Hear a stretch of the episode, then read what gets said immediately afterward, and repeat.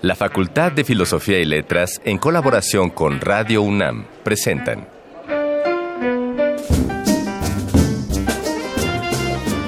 Lecturas de pasillo y debates de jardinera. Pensamientos de biblioteca y encuentros de ludoteca. Cátedras extraordinarias fuera del aula.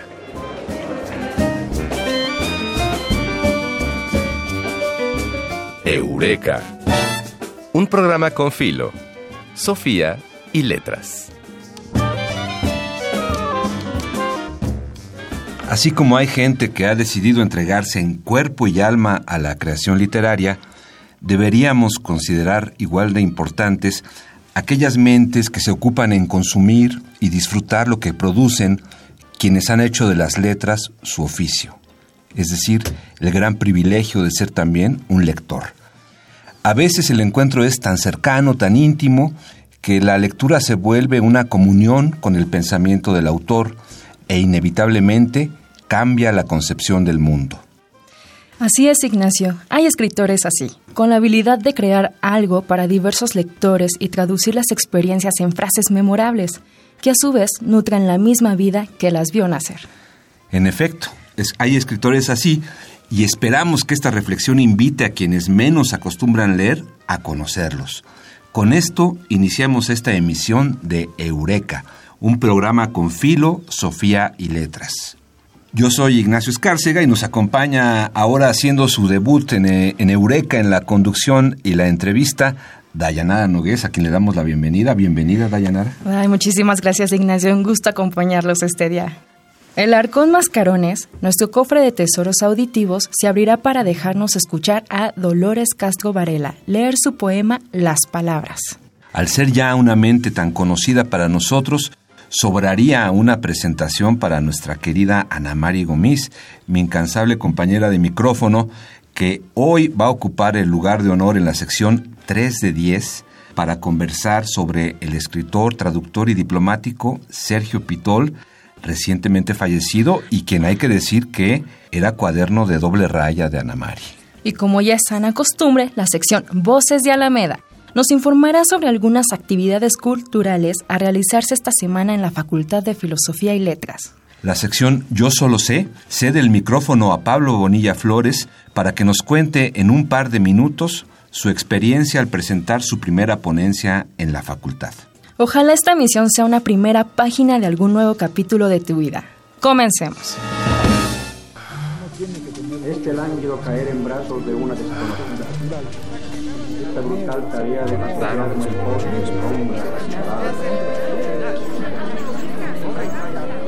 Las palabras que edificaron nuestro presente.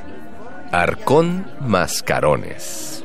El día de hoy sacaremos del Arcón Mascarones la voz de una poeta que a sus 95 años se dice enamorada de la vida, lo que le permite continuar con el taller literario que imparte en su casa desde hace 20 años. Qué maravilla y qué envidia, la mera verdad. Originaria de Aguascalientes, ella es Dolores Castro y vamos a escucharla para ti, para ustedes, con el poema Las Palabras.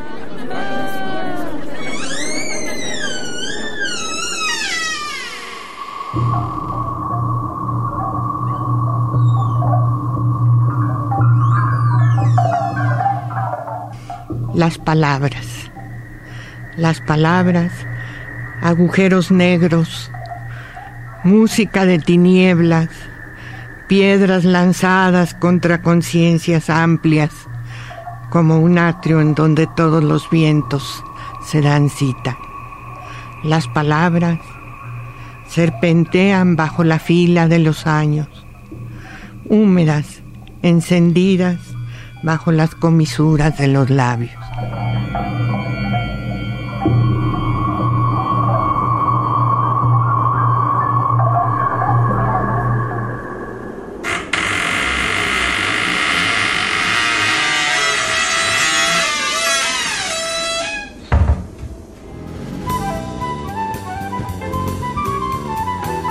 No siempre se dice todo lo que se sabe, pero este sí es el lugar. 3 de 10. Y bueno, pues con mucha emoción, pues le damos la bienvenida a nuestra querida Ana Mari Gomis. Pues muchas gracias, Ignacio Hidaya. Estoy... Doctora, doctora Ana Mari Gomis, tendríamos que decir, pero, pero bueno, aquí, aparte de sus credenciales académicas, Ana Mari viene como, como escritora. Aquí nos trajo algo de su obra, algunas de las cuales vamos a proceder a robárselas en algún momento, que son Sellado con un beso, que está editado por Plaza y Janés, Ya sabes mi paradero, de la misma editorial, Los demonios de la depresión, de Cuadernos de Quirón, La vida por un imperio Dejar huella, Perros de papel, de la memoria, de la imaginación. Y la portada de Sargento Pimienta. Así es. Bueno, Ana Mari, pues eh, Pero no vamos a hablar de mí, sino no, de ya Sergio sé, Pitol. pero es que tú eres la vía de entrada. O sea, es como que la puerta que abrimos para llegar a Sergio Pitol se llama Ana Mari Gomis. Entonces, pues ¿por qué no entramos, Ana Mari, a así tus primeras tus primeras impresiones de bote pronto a tan pocos días, digamos, semanas pocas del fallecimiento de, Sergio Pitol? Que nos platiques un poco de, de tu experiencia con él. Mira, he dicho mucho que lo vi tan malito cuando lo fui a visitar el año antepasado, no, el año pasado en julio, que el que ya no esté con nosotros me parece una gran liberación para Sergio y para todos quienes lo queríamos mucho. Sin embargo, el otro día que fui a psicoanálisis me preguntó el doctor y me solté llorando porque te haces a la idea de que un amigo con el que compartiste muchísimas confusiones de tipo literario y de otro tipo porque era un gran consejero, pues ya no está. Sí, qué fuerte. Y, y sí es difícil. Ahora, era tan sensacional Sergio, era un hombre tan enamorado de la vida. Monsiváis lo regañaba porque era demasiado optimista, que uno dice, bueno, pues ese es con el Sergio con el que me quedo, el que tengo ahí introyectado. Así- optimista. El optimista.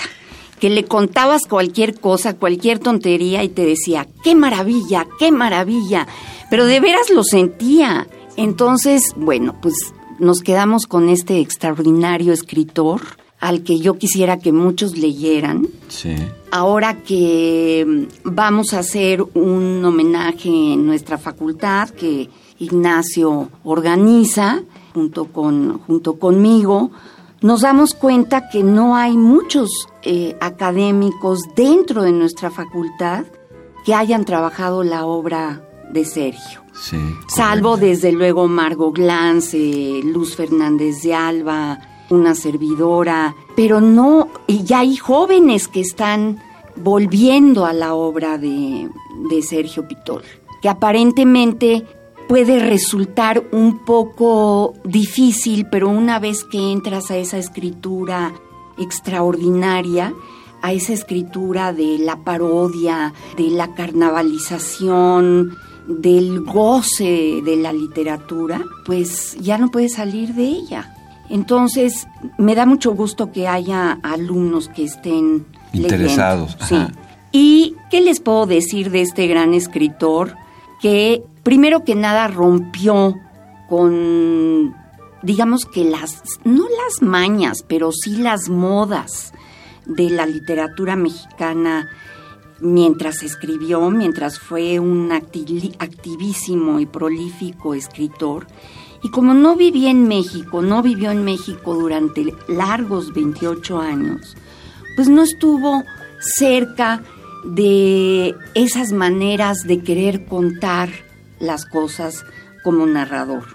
Entonces las contó como le dio la gana, pero además a partir de grandes escritores que nosotros no conocíamos, que son todos los escritores eslavos, Ajá. de quien tanto él eh, sabía y a quienes tradujo también profusamente. Sí, digamos que el, el privilegio de la lectura de Pitol no pasa solamente por su narrativa, ¿no? Por su ficción, sino también por unos pequeños textos, eh, Daya, que, que él agrupó por lo menos en dos libros que yo recuerdo, Ana Mari, que es Pasión por la Trama Exacto. 1 y la otra es El arte de la fuga, en donde él habla de las lecturas que le han significado, ¿no? que, le, que le han resultado muy importantes. Y entonces, bueno, pues ahí es un privilegio porque yo, yo debo decir que, que, su lectura de Chekhov, en algún momento, lo que él comenta acerca de la literatura de Chekhov, fue muy importante para mí de cara a un proyecto que yo tenía que montar en cierto momento de... Como director de, como director de, de mi vida profesional.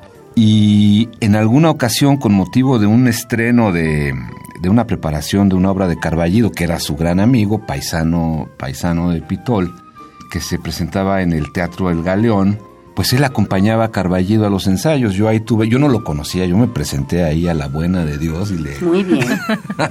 y le compartí este este gusto por estos textos suyos. Y enseguida le caíste bien, eso te lo puedo asegurar. Pues ya no hubo oportunidad de constatar, de comprobarlo, pero pero por lo menos ahí hay algunos comentarios sobre me acuerdo que, que yo le decía, qué, qué buenas cosas las que usted escribe sobre sobre Henry James a propósito de esta novela de los papeles de... De Aspern. Los papeles de Aspern, exacto. Y entonces decía algo así como la frase esta que tú enunciabas hace rato de maravilloso, sí, sí, es muy bueno, hay que leerlo, ¿no?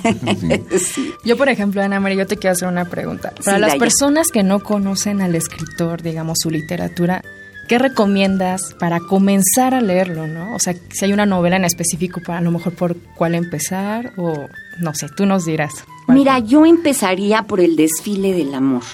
Esa forma parte de una trilogía que él llamó la trilogía del carnaval, porque había leído mucho a Mikhail Bakhtin, un teórico ruso, que habló, trabajó, escribió sobre la Baja Edad Media y el Renacimiento y sacó a la luz toda esa cultura carnavalesca de esa época que la vemos en el Quijote claramente. Sí.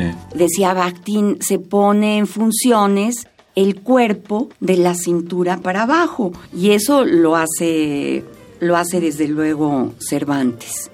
Entonces, él eh, abreva de esta de estos trabajos de Bakhtin y crea tres novelas carnavalescas. La primera es El desfile del amor, que es incluso una novela de suspenso porque hay un asesinato en los años 40 en México, en ese edificio maravilloso que está en la Roma, que se llama la Casa de las Brujas. ya Mm, sí. La Plaza de Río de Janeiro. Exacto, exacto. Donde, por cierto, ahí vivió Sergio Piptol en algún momento, en el poco tiempo que pasaba en México durante esos largos 28 años fuera del país. Y luego publica una novela fantástica que se llama Domar a la Divina Garza, que es una novela, yo no empezaría por esa, como les digo, empiecen por el desfile del amor, es extraordinaria. Pero para conocer bien a Sergio, yo seguiría con lo que acaba de decir Ignacio, que son eh, pasión por, por, Por la, la trama, y desde luego el arte de la fuga. Que ahí se nos revela un Sergio extraordinario que habla Enamorado de la lectura, ¿no? Un Exacto. enamorado de la lectura. sí. que habla de sus lecturas, de sus pasiones, de los escritores que lo deslumbraron, esta es la palabra que él utiliza, de quienes le hicieron ver no solo la literatura, sino la vida de otra manera. Y también habla de cosas personales, habla, mm, digo, ya lo hemos repetido hasta el cansancio, pero cuando va a ver a un psicoanalista en ese momento cuñado de Juan Villoro, lo va a ver a Guadalajara para que le quite la adicción al cigarro. Él, en- eh, cuando fue embajador en Checoslovaquia, en la entonces Checoslovaquia, había estado con magnetistas que lo hicieron dejar de fumar. O sea, fumaba como chimenea. Fumaba como chimenea, pero entonces llegó a México y le angustió el regreso y empezó a, a fumar. Entonces fue a ver al famoso hipnotista, que es una hipnosis leve a la que te introducen este tipo de psicoanalistas que están dentro de la escuela Er- Erickson, de Erickson. Y entonces eh, son eso, una manera de someter a la gente a cierto tipo de hipnosis que no es total, pero que libera muchas cosas del inconsciente. y lo que le ocurrió a él es que le liberó recuerdos del pasado terribles que había olvidado. No dejó de fumar, siguió fumando. Y, y, luego Divino, cuando estaba enfermo, decía, es que me hace bien el cigarro. A mí me dijeron que me hace bien.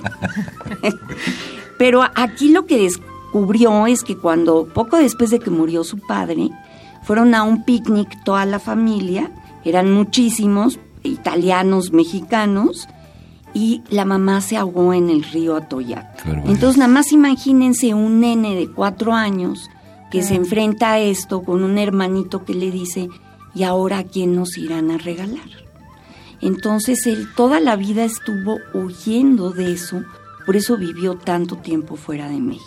Se los dan a la abuela materna, la abuela de Menegui, que era una gran lectora de Tolstoy, y eso fue fundamental para, mm, pues, para Sergio Para el pequeño. Para el pequeño, ¿no? Que su abuela fuera una lectora extraordinaria, inteligente y que le enseñaba escritores y lecturas. Bueno, eso lo cuenta y también te cuenta de su gran cuate Carlos Monsiváis y te cuenta de la familia Burrón, es decir, nada humano le era ajeno a Sergio Pitor. Sí, nada de que la cultura como una cosa elitista, nada por el estilo, ¿no? Sino que poder citar a, a doña Borola Burrón tiene su mérito, por supuesto, Ana Mari. Por ejemplo, tú como escritora también, ¿qué les dices a aquellos jóvenes que quieren comenzar ahorita con la literatura, a estudiar, a escribir?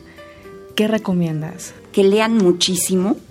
Creo que ese es el lo que detona la necesidad de escribir y además lo que te hace entrar de una vez en este bosque que es la literatura. Aprendes a no decir ciertas cosas porque son cursis o aprendes a ver más allá de lo que ven tus ojos, a observar a una sociedad que siempre está en movimiento y que tiene muchas cosas que decirte Imagínense en estos momentos en México, si no tenemos nosotros la voz cantante como sociedad cuando estamos por votar el, primero de julio.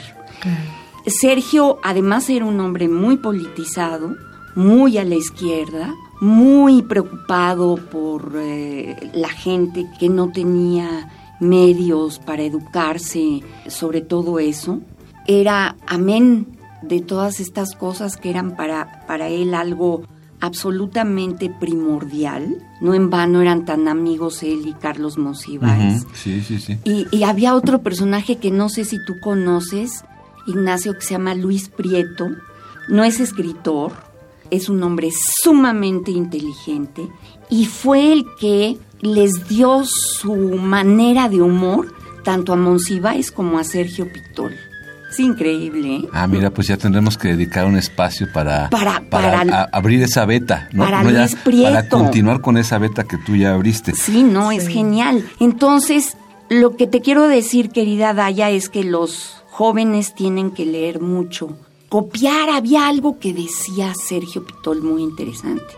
Y lo dice, ya no sé si en el arte de la fuga o en el mago de Viena, que él copiaba Ah, no, no plagiaba, es otro rollo. Él copiaba en su cuadernito párrafos completos de Alfonso Reyes por la extraordinaria prosa de don Alfonso. Y decía que algo de eso se te tiene que quedar, ¿no? Para que cuando escribas, pues un poco el eco de, esa escritura claro, esté reconozcas una capacidad notable para articular las ideas, ¿no? A través de la escritura. Oye, Ana Mari, pues ya sabes que el tiempo nos impone su rudeza y ya se nos acabó en esta ocasión. A ti te toca regularmente ser la que está de este lado, pero ahora pues te vamos a pedir una recomendación musical, querida Ana Mari. Ay, de veras, eso no lo había pensado, fíjate. ¿Qué le gustaba, si te imaginas con Sergio tomando un cafecito en la sala de su casa en Jalapa, en un sillón, qué se te antoja? Mira, Sergio y yo, Sergio y yo hablábamos muchísimo de ópera, porque a él le gustaba enormemente y a mí también. Entonces, ¿qué podríamos oír? Algo que sea muy italiano, no, no Wagner o, o Mozart, que los amo, pero algo muy italiano. Podría ser, pues quizá Rossini, que es divertido. Que es divertini. Que es divertini. y, y podemos oír este el Barbero de Sevilla. Algo del Barbero de Sevilla. Muy Una, bien. una voce poco fa.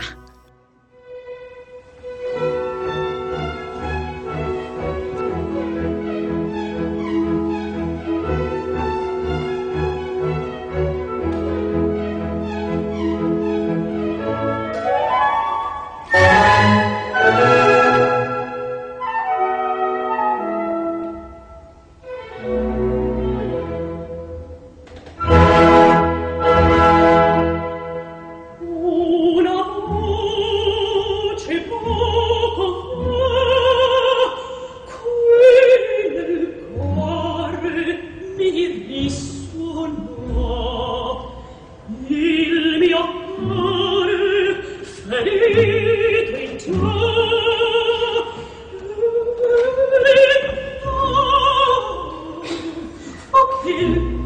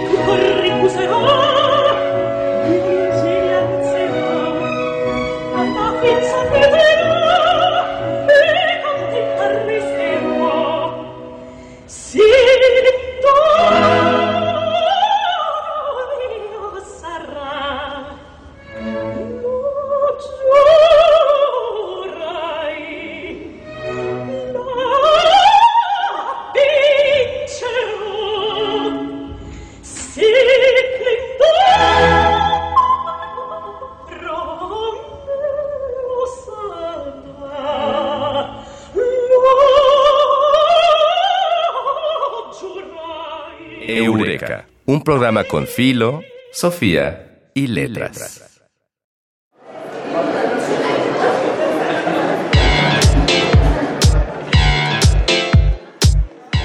Voces de Alameda, tu agenda radiofónica de la facultad.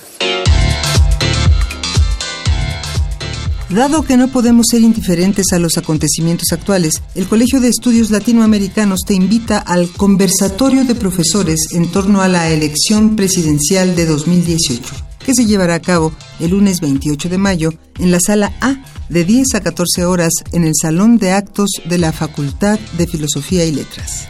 Todos los días escribimos otra página en la memoria de la humanidad. Para reflexionar al respecto, el coloquio de estudiantes de licenciatura en Historia invita a La historia contemporánea del tiempo presente, que tendrá lugar el próximo 29 de mayo a las 16 horas en la sala A de la Facultad de Filosofía y Letras. Y si te encuentras ya en el último gran paso de tu titulación, te invitamos al Coloquio de Tesistas, a cargo de la doctora Marta Diana Bosco Hernández, que tendrá lugar el 31 de mayo y el 1 de junio a las 16 horas, en el Salón de Actos de la Facultad de Filosofía y Letras. Y la recomendación lectora de hoy es la Revista de Literaturas Populares, la cual se estructura en textos y documentos, estudios, ensayos y reseñas. Su continua y sostenida periodicidad es un gran aporte en la conservación de testimonios tangibles para ayudar a perdurar la tradición oral de las culturas populares originarias de nuestra nación e incluso de otras latitudes.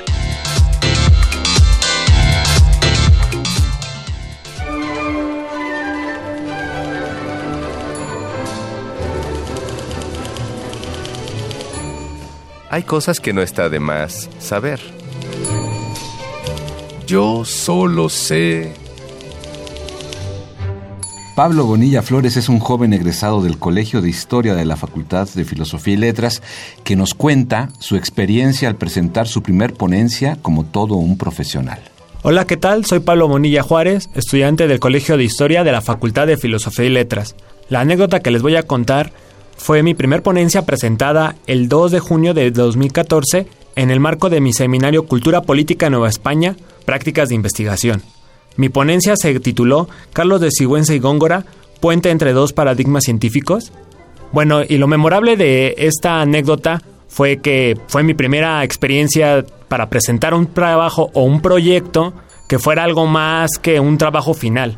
Entonces esto implicó que yo realizara una investigación más profunda sobre el libro de Carlos de Sigüenza y Góngora que se llama La Libra Astronómica y Filosófica. Y bueno, fue muy difícil ya que en este seminario lo que hicimos fue realizar avances durante, durante varios meses, durante todo el semestre, y comentar nuestros este, avances y hacer críticas y comentarios a lo que presentábamos. El profesor Gibran fue el que me apoyó en esta investigación y fue sin lugar a dudas una experiencia bastante fructífera ya que pude realizar mi primera presentación y someterla a una crítica. En este caso fue el doctor Iván Escamilla del Instituto de Investigaciones Históricas, que él hizo una lectura y me hizo una serie de comentarios. Más que nada lo que hicieron fue pues debatir muchas de mis posturas, pero que al final del día se tradujo en una experiencia para someter todo trabajo de investigación a una crítica de un especialista. Fue bastante memorable porque presentarte frente a un público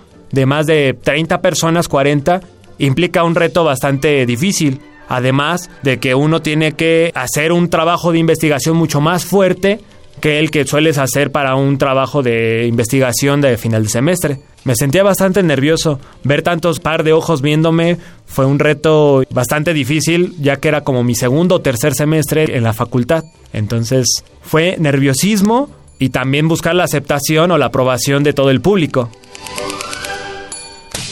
Con el gusto de haber aportado un poco más en la inagotable labor del fomento a la lectura, hemos llegado al final de otra emisión más de Eureka. Te recordamos que tú puedes participar en el programa. Si tienes una anécdota interesante relacionada con la Facultad de Filosofía y Letras, escríbenos a arroba filos-unam y en YouTube como cartelera cultural Facultad de Filosofía y Letras, para que nos cuentes tu historia en una próxima emisión. Bueno, agradecemos a todo el equipo de producción de Eureka esta investigación. Dayanara Nogués. Y Miguel del Castillo la asistencia de producción de Carmen Sumaya, producción Silvia Cruz Jiménez, el guion de Mario Conde y nuestro operador querido Juan Poyet. Nosotros damos vuelta a la página para cerrar este episodio de Eureka, un programa con filosofía y letras. Esperamos que nos acompañes de nuevo la próxima emisión. Hasta entonces y ten una excelente semana. El tiempo vuela cuando el pensamiento se divierte. Nos escuchamos la próxima semana. Eureka. Una producción de Radio UNAM.